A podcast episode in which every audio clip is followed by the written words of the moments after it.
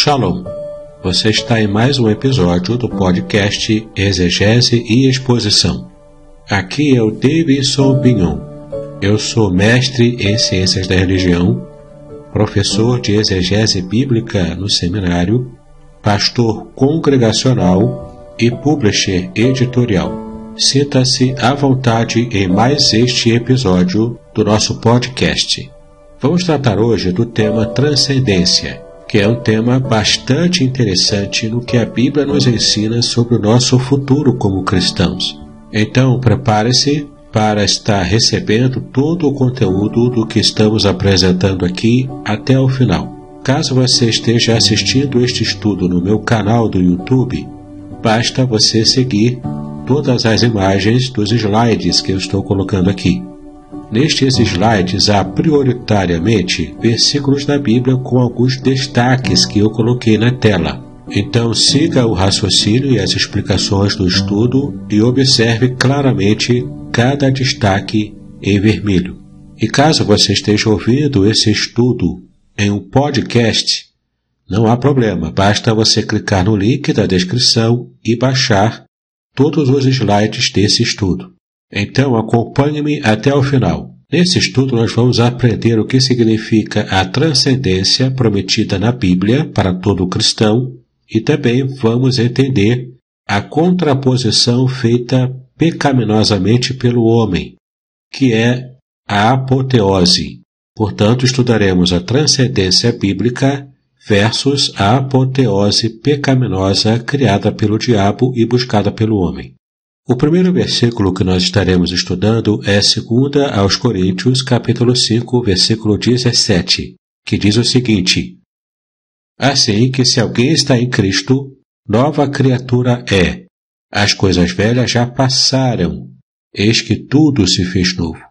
Sim, tudo o que é velho já passou, está no passado. Portanto, quem está em Cristo é uma nova pessoa, e como o texto diz aqui, nova criatura, uma nova pessoa em seu pensamento, em seu sentimento, nas suas atitudes, em toda a sua vida. Então, é uma condição. Caso alguém esteja em Cristo, tem que ser uma nova criatura. É o que a Bíblia também chama de o novo nascimento, conforme você poderá ver em João, no capítulo 3, quando Jesus Cristo fala sobre o nascer de novo. E é interessante que, como a condição essencial para nossa transcendência é termos uma mente completamente transformada, como veremos mais adiante em nosso estudo. Outra passagem também muito importante para nossa compreensão do que seja a transcendência prometida pela palavra de Deus está em Colossenses capítulo 3, de 1 a 4. Portanto, se já ressuscitastes com Cristo, Buscai as coisas que são de cima, onde Cristo está assentado à destra de Deus. Pensai nas coisas que são de cima, e não nas que são da terra, porque já estáis mortos, e a vossa vida está escondida com Cristo em Deus. Quando Cristo, que é a nossa vida, se manifestar, então também vós vos manifestareis com Ele em glória. Que passagem maravilhosa, não é verdade? O texto diz claramente que nós já ressuscitamos com Cristo. É interessante que, embora essa passagem, na versão Almeida corrigida fiel, apresente a partícula C, que nós entendemos como sendo uma partícula condicional, no texto grego não há essa ideia. A ideia ali é de que nós já estamos de fato ressuscitados com Cristo, é uma certeza. Então, já que estamos ressuscitados com Cristo, nós temos que naturalmente buscar as coisas que são de cima, ou seja, as coisas do céu, buscar os valores do céu. Nossa mente já foi transformada, nosso coração já foi transformado. Então estamos prontos para ter valores trocados. Deixamos para trás os valores egoístas, pecaminosos, e estamos agora buscando valores novos, valores que desceram do céu, valores que mudam a nossa perspectiva, inclusive de vida aqui na Terra, valores que descem do céu, de Deus, para a nossa própria vida. é interessante como Paulo reforça essa ideia aqui no versículo 2. Pensar nas coisas que são de cima, e não nas que são da terra. Por que Paulo repete essa mesma ideia no versículo 2? Porque ele quer dar ênfase. Ele considerava isso muito importante para todo cristão. Temos que mudar a nossa forma de pensar, trocando os nossos valores terrestres, meramente terrenos, pelos valores celestiais. E por que temos que fazer isso? No versículo 3 ele diz: Porque já estáis mortos, e a vossa vida está escondida com Cristo em Deus. Sim, para que possamos ressuscitar, temos que primeiro morrer. Então, se já somos ressuscitados com Cristo, nós antes já estávamos mortos. Mortos para o quê? Mortos para esse mundo, mortos para esse sistema de coisas, mortos para tudo isso que diz respeito às coisas da terra e não às coisas do céu. Portanto, nós morremos sim para a terra, para o mundo, e a nossa vida verdadeira, vida celestial, ela está, a palavra de Deus diz aqui, escondida com Cristo em Deus. Como assim escondida? Na língua original grega em que o Novo Testamento foi escrito, ali traz a ideia de estar preservada, protegida. Portanto, a nossa verdadeira vida não é essa vida aqui da terra. É uma vida superior, transcendente. E ela está escondida com Cristo. Por que ela está escondida, preservada? Porque hoje ainda vivemos essa vida terrestre, que ela é limitada ela não é uma vida transcendente. Ela é uma vida ainda completamente equipada para a nossa existência aqui na Terra. Mas um dia alcançaremos a transcendência. Por quê? Porque essa vida espiritual, perfeita, celestial, que hoje ela está escondida, ela um dia, como diz aqui no versículo 4, será manifestada. Quando Cristo, que é a nossa vida, se manifestar, então também vós vos manifestareis com ele em glória. Essa passagem é maravilhosa porque ela fala claramente os planos de Deus para todo cristão, a transcendência da nossa situação vexaminosa provocada pelo pecado. Portanto, não há nenhum motivo para estarmos tão apegados aos pensamentos, sentimentos da nossa experiência terrestre, nós estamos aqui de modo passageiro. O nosso destino é o céu. Muito bem, mas o problema é que nós encontramos na história da humanidade um conceito contrário ao da transcendência. Como eu afirmei no começo desse estudo, nós enfrentamos a ideia da apoteose. E o que significa o termo apoteose? Ele vem do latim apoteoses, deificação, que provém do grego apoteoses de apoteon, deificar. Portanto, está muito claro para cada um de nós o que significa esse termo apoteose. Significa estarmos buscando a deificação humana, feita pelo próprio homem. Ou seja, é uma busca desenfreada que o homem faz para ele se considerar um Deus, ele se colocar divinamente como alguém que alcançou pela, pelos próprios méritos a própria perfeição. É interessante como podemos perceber que esse conceito de apoteose ele está presente na cultura humana de um modo geral, em todo o mundo. Se você for observar as religiões orientais, ali tem a ideia da apoteose, do homem se autopurificar do homem alcançar a sua própria perfeição, tornar-se divino pelos próprios méritos. Alguns buscam meditação transcendental para isso. Outros buscam a mudança de pensamento alcançando uma ideologia diferente. Mas em todo caso, é o autoaperfeiçoamento, é a autodeificação. E nós já veremos da onde surgiu essa ideia da apoteose, que vai na contramão da promessa bíblica da transcendência que Deus fez para todo cristão. Olha que interessante o texto de Eclesiastes, capítulo 3, versículo 11. Tudo fez Deus formoso no seu devido tempo. Também pôs a eternidade no coração do homem sem que este possa descobrir as obras que Deus fez desde o princípio até o fim. Eu quero destacar para sua atenção esta parte da frase: pôs a eternidade no coração do homem. Sim, quando Deus criou o ser humano, ele pôs esse desejo da eternidade no coração, no coração do homem. Isso faz com que o homem deseje ter algo. Isso faz com que o homem tenha desejo de ter uma experiência que extrapola a sua própria realidade física. Em outras palavras, esse, esse desejo pela eternidade que Deus colocou no coração do homem faz com que o homem queira conhecer o transcendente, porque a experiência do homem não pode encerrar-se em si mesma. O homem precisa alcançar algo além de si mesmo. E esse desejo foi o próprio Deus que colocou no coração do homem. Alguém já disse que o homem tem no seu próprio coração um vazio do tamanho de Deus. Vamos ver agora nessa passagem de Gênesis capítulo 3, versículos 4 e 5, a origem do conceito de apoteose, que, como já estudamos, ele faz contraste com o conceito bíblico da transcendência. Assim diz a palavra. Então a serpente disse à mulher: É certo que não morrereis, porque Deus sabe que no dia em que dele comerdes, se vos abrirão os olhos, e como Deus sereis conhecedores do bem e do mal.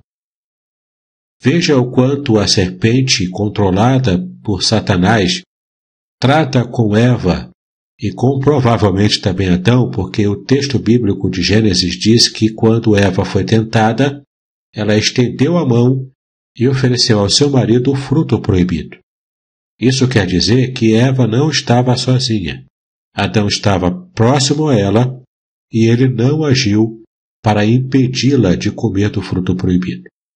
Mas um detalhe importante da gente perceber é que a serpente, com esse afã estar ludibriando Eva. Ela diz que Deus sabe que no dia em que dele comerdes se vos abrirão os olhos. E como Deus, preste atenção a essa, a essa parte, como Deus, sereis conhecedores do bem e do mal.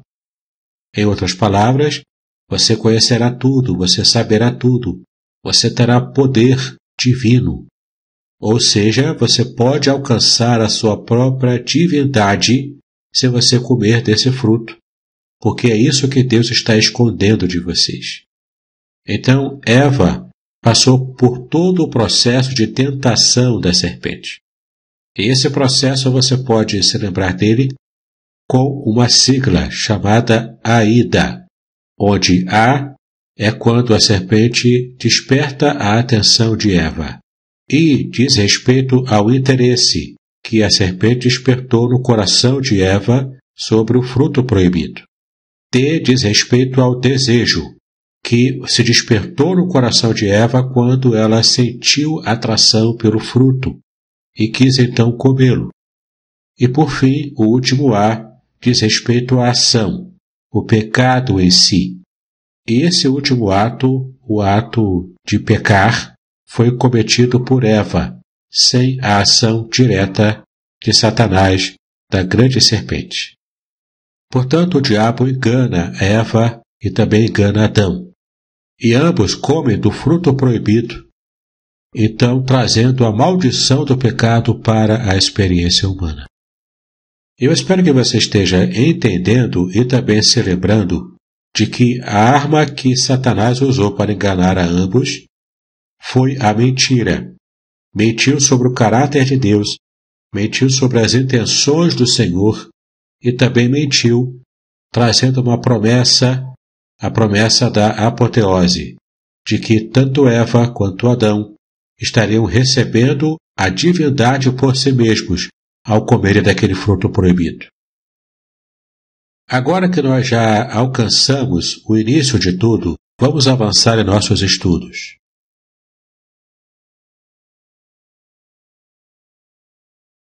Nesta passagem de Atos, capítulo 12, do versículo 21 ao versículo 3, nós vemos a experiência do rei Herodes. Ele também quis a apoteose, ele quis se tornar um Deus, ele quis ser considerado um Deus. Assim como Satanás quis no Antigo Testamento, ele se rebelou contra o Senhor e quis ser adorado como Deus, nós temos também aqui o ser humano querendo ser reconhecido como divino, como um transcendente por si próprio, ou seja, buscando a própria apoteose. E o texto diz o seguinte: Em dia designado, Herodes, vestido de trajo real, assentado no trono, dirigiu-lhes a palavra. E o povo clamava: É voz de um Deus e não de homem.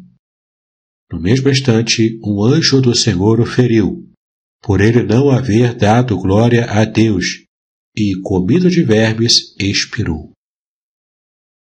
Essa é uma passagem emblemática, porque vemos um rei humano querendo ser divinizado, portanto, usando trajes especiais, eram trajes brilhosos, eram trajes chamativos, e ele estava ali querendo ser adorado. Nesse momento, Herodes, que conhecia a tradição judaica, ele então percebe que o povo estava aclamando que ele era um Deus, o povo o aclamava como Deus. E ele aceita aquela adoração. Ele aceita esse tipo de aclamação popular. E este foi o seu ato derradeiro, porque no mesmo instante Deus o feriu.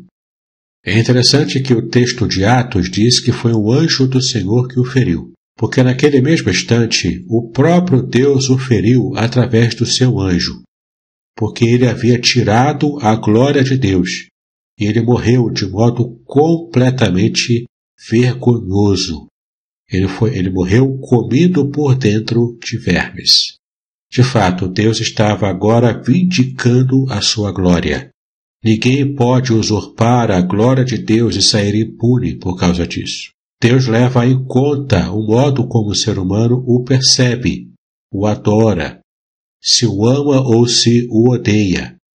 E neste caso aqui, todo aquele que se envolve com a idolatria, seja de deuses falsos, seja com a egolatria humana, Deus vai levar em conta esse tipo de maldade, esse tipo de busca pela apoteose que o ser humano tem. Usando um termo mais contemporâneo, nós podemos dizer que Herodes e todos aqueles que buscam a apoteose estão, na verdade, sofrendo o que se chama de complexo de Deus, que é uma espécie de esquizofrenia, em que a pessoa acha que ela é mais do que de fato é. Ela é tanto acredita que ela de fato quer agir como se ela fosse esse ser divino. Vamos analisar agora um pouco mais de detalhes sobre esta passagem, conforme escreveu o famoso escritor judeu do primeiro século, Flávio Joséfo. Flávio Joséfo, no livro Antiguidades Judaicas, ele disse o seguinte: No segundo dia de uma festa que acontecia em Cesareia, em honra de Cláudio, Herodes Agripa vestiu uma roupa prateada de textura maravilhosa e entrou no anfiteatro bem cedo de manhã.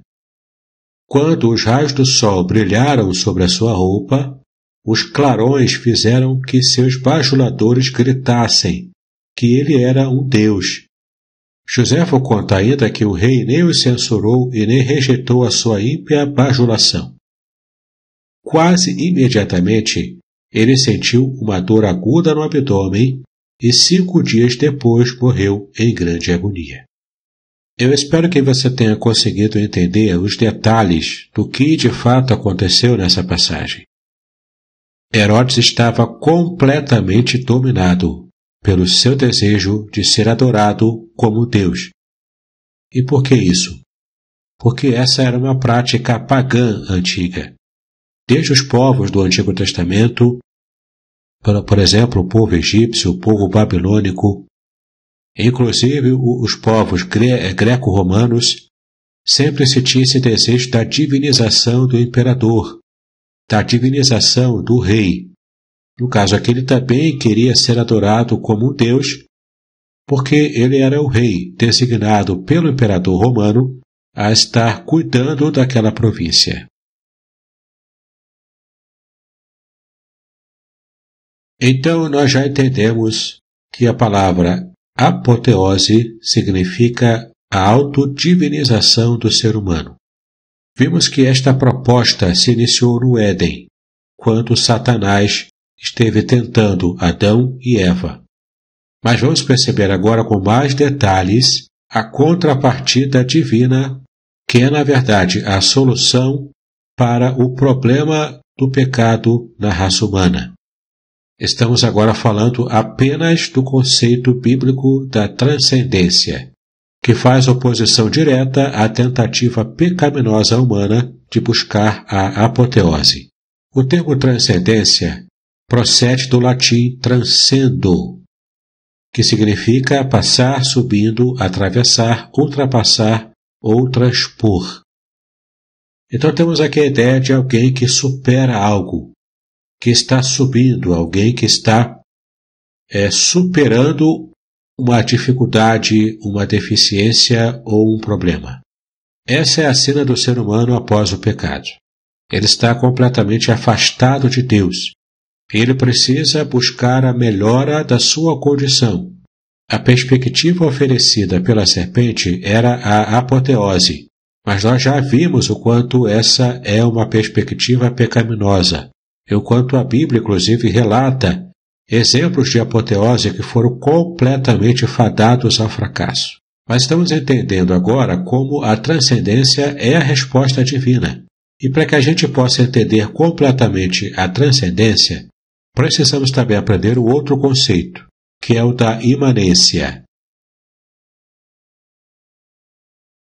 A palavra imanência compõe-se de dois termos latinos, in e manere, que juntos têm o significado original de existir ou permanecer no interior.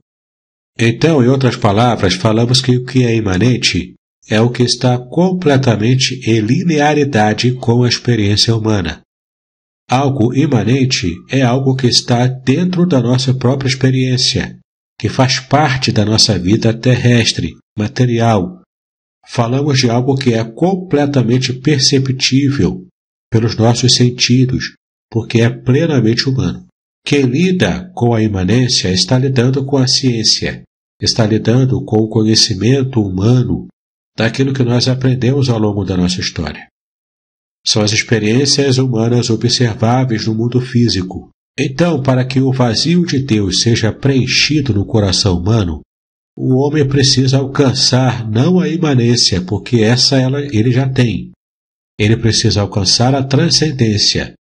E o caminho para alcançarmos a transcendência não é pela apoteose, mas é o caminho que a Bíblia ensina para que a gente alcance essa transcendência, esse romper dos limites que o homem precisa vencer para que ele possa alcançar a perfeição e a completa libertação da sua situação de homem pecador.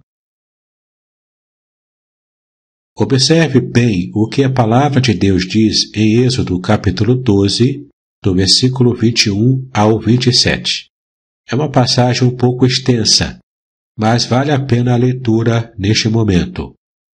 Chamou, pois, Moisés todos os anciãos de Israel, e lhes disse: Escolhei e tomai cordeiros segundo as vossas famílias, e imolai a Páscoa. Tomai o molho de sopo, molhai-o no sangue que estiver na bacia, e marcai a verga da porta e suas ombreiras com o sangue que estiver na bacia. Nenhum de vós saia da porta da sua casa até pela manhã, porque o Senhor passará para ferir os egípcios. Quando vir, porém, o sangue na verga da porta e em ambas as ombreiras, passará o Senhor aquela porta e não permitirá ao destruidor que entre em vossas casas para vos ferir. Guardai, pois, isto por estatuto para vós outros e para vossos filhos para sempre. E uma vez dentro na terra que o Senhor vos dará, como tem dito, observai este rito. Quando vossos filhos vos perguntarem que rito é este, respondereis: É o sacrifício da Páscoa ao Senhor, que passou por cima das casas dos filhos de Israel no Egito, quando feriu os egípcios e livrou as nossas casas. Então o povo se inclinou e adorou.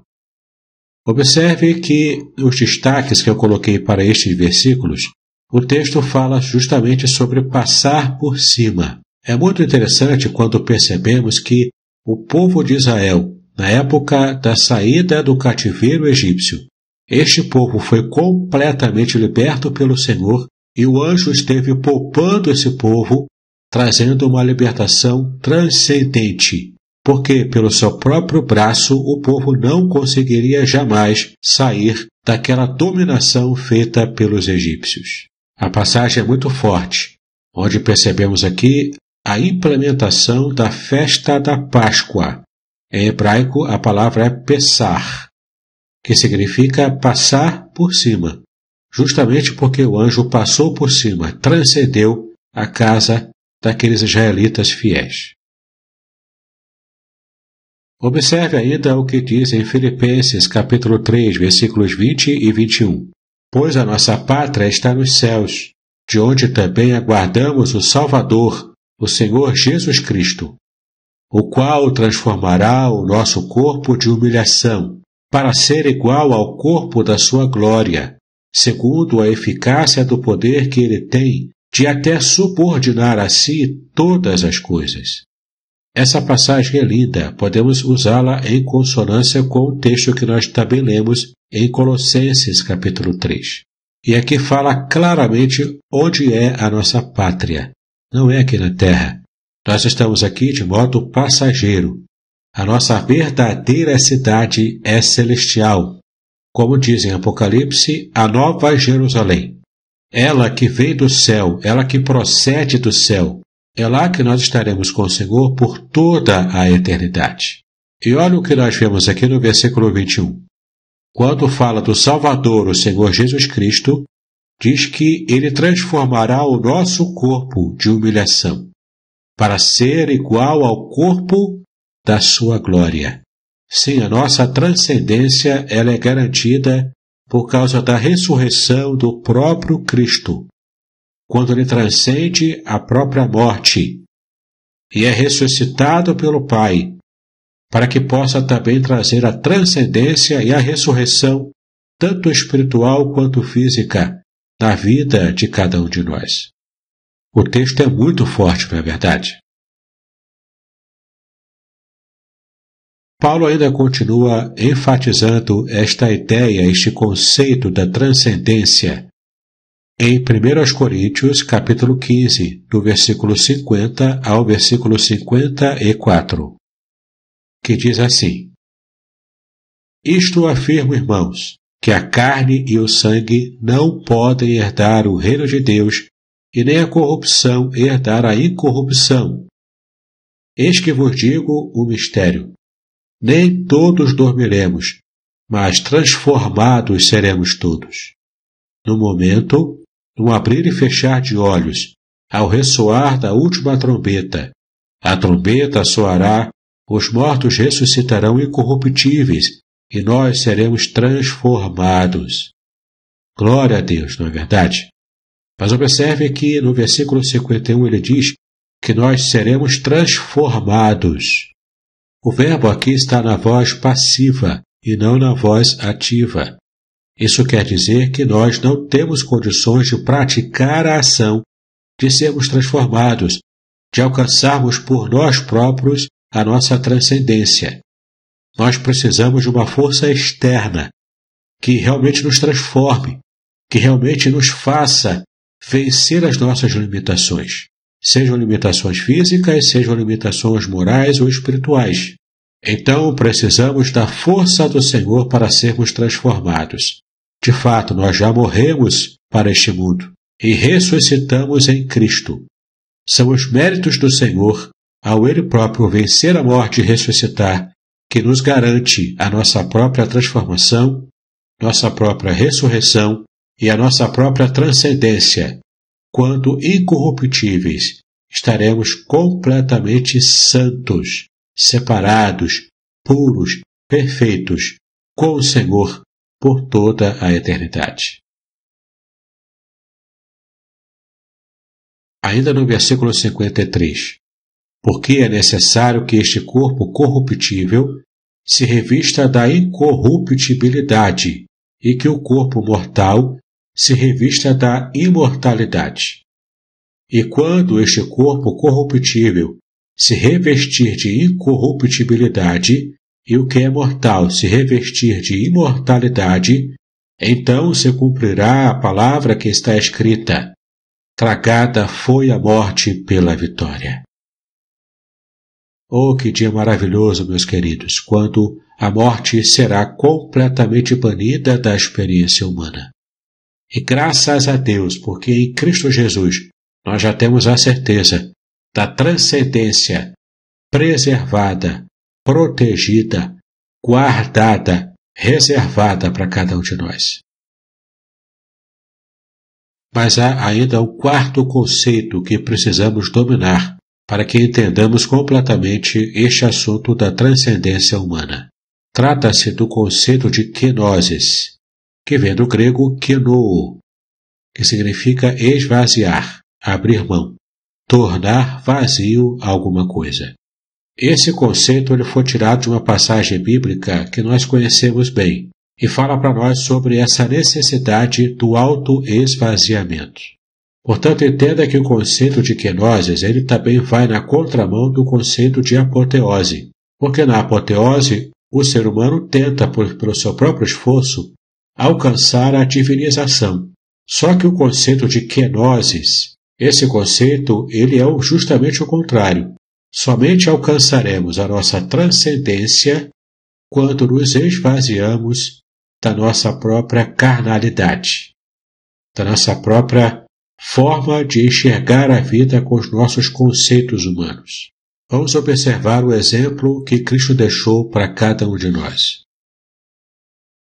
Esta é a passagem de Filipenses, capítulo 2, do versículo 4 ao versículo 11, que diz o seguinte: Não atente cada um para o que é propriamente seu, mas cada qual também para o que é dos outros. Aqui Paulo se refere a essa busca da vida em comum né, e de estarmos nos distanciando do egoísmo. No versículo 5: De sorte que haja em vós o mesmo sentimento que houve também em Cristo Jesus, que, sendo em forma de Deus, não teve por usurpação ser igual a Deus, mas esvaziou-se a si mesmo tomando a forma de servo, fazendo-se semelhante aos homens. Observe o destaque dessa pequena frase aqui: esvaziou-se a si mesmo. Aqui aparece o verbo grego kenoo, de onde vem o conceito de kenosis. Cristo esvaziou-se a si mesmo. Isso não quer dizer que ele deixou de ser Deus. Em momento algum isso aconteceu. Em momento algum, Cristo esteve diminuindo a sua natureza divina. Pelo contrário, ele apenas somou a natureza divina a também a natureza humana quando ele tomou a forma humana.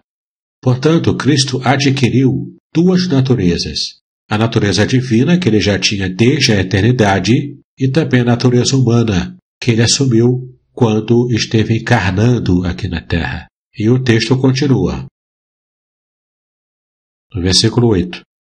E achado na forma de homem, humilhou-se a si mesmo, sendo obediente até a morte e morte de cruz.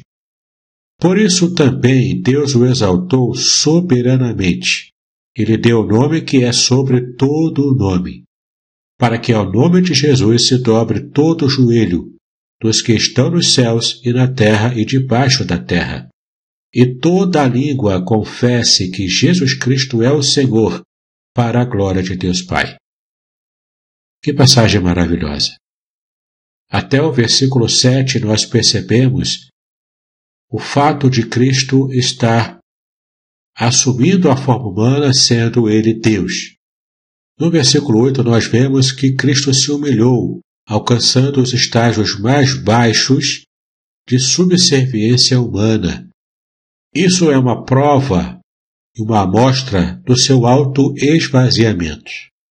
ele já se esvaziou quando decidiu tomar a forma humana, quando efetivamente tomou essa forma humana para nos salvar.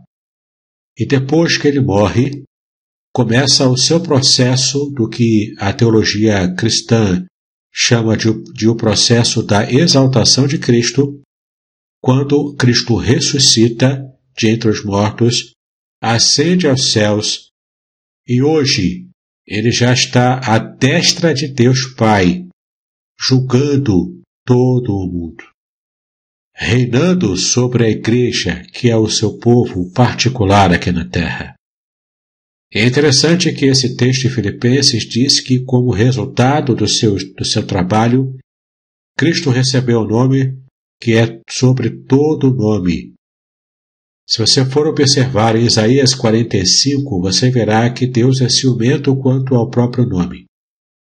Deus não divide a sua glória com ninguém, com nenhuma criatura, com nenhum ser, seja humano, seja animal, com nenhum ser vivo sobre a face da terra ou sobre o universo. Então, sobre Jesus Cristo todo joelho se dobrará e toda língua confessará que Jesus é o Senhor, e tudo isso redundará em glória para o próprio Deus Pai. Que mistério extraordinário que é esse! Aquele que se autoesvaziou, alcançou a transcendência da sua natureza humana. Portanto, como Deus e como homem, Jesus Cristo é o nosso novo representante federal, conforme a teologia diz. Antes, o nosso representante federal era Adão. Quando ele peca, toda a humanidade sofre as consequências do pecado original de Adão e Eva. Mas agora, em Cristo, nós temos a certeza de que nós receberemos a transcendência dada por Deus. Não é obra do nosso próprio esforço, mas é um presente que Deus nos dá. É graça. É graça que nós nem sequer merecemos. Mas Cristo mereceu e nos dá gratuitamente esse grande presente da transcendência da nossa própria natureza pecaminosa.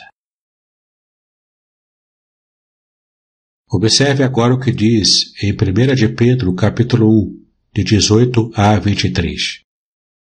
Sabendo que não foi mediante coisas corruptíveis, como prata ou ouro, que fostes resgatados do vosso fútil procedimento que vossos pais vos legaram, mas pelo precioso sangue, como de cordeiro sem defeito e sem mácula, o sangue de Cristo conhecido com efeito antes da fundação do mundo, porém manifestado no fim dos tempos por amor de vós. E o texto continua. Veja como está no versículo 21. Que por meio dele tendes fé em Deus, o qual o ressuscitou de entre os mortos, e lhe deu glória, de sorte que a vossa fé e esperança estejam em Deus tendo purificado a vossa alma pela vossa obediência à verdade, tendo em vista o amor fraternal não fingido. Amai-vos de coração uns aos outros ardentemente, pois fostes regenerados, não de semente corruptível, mas de incorruptível, mediante a palavra de Deus, a qual vive e é permanente. Glória a Deus!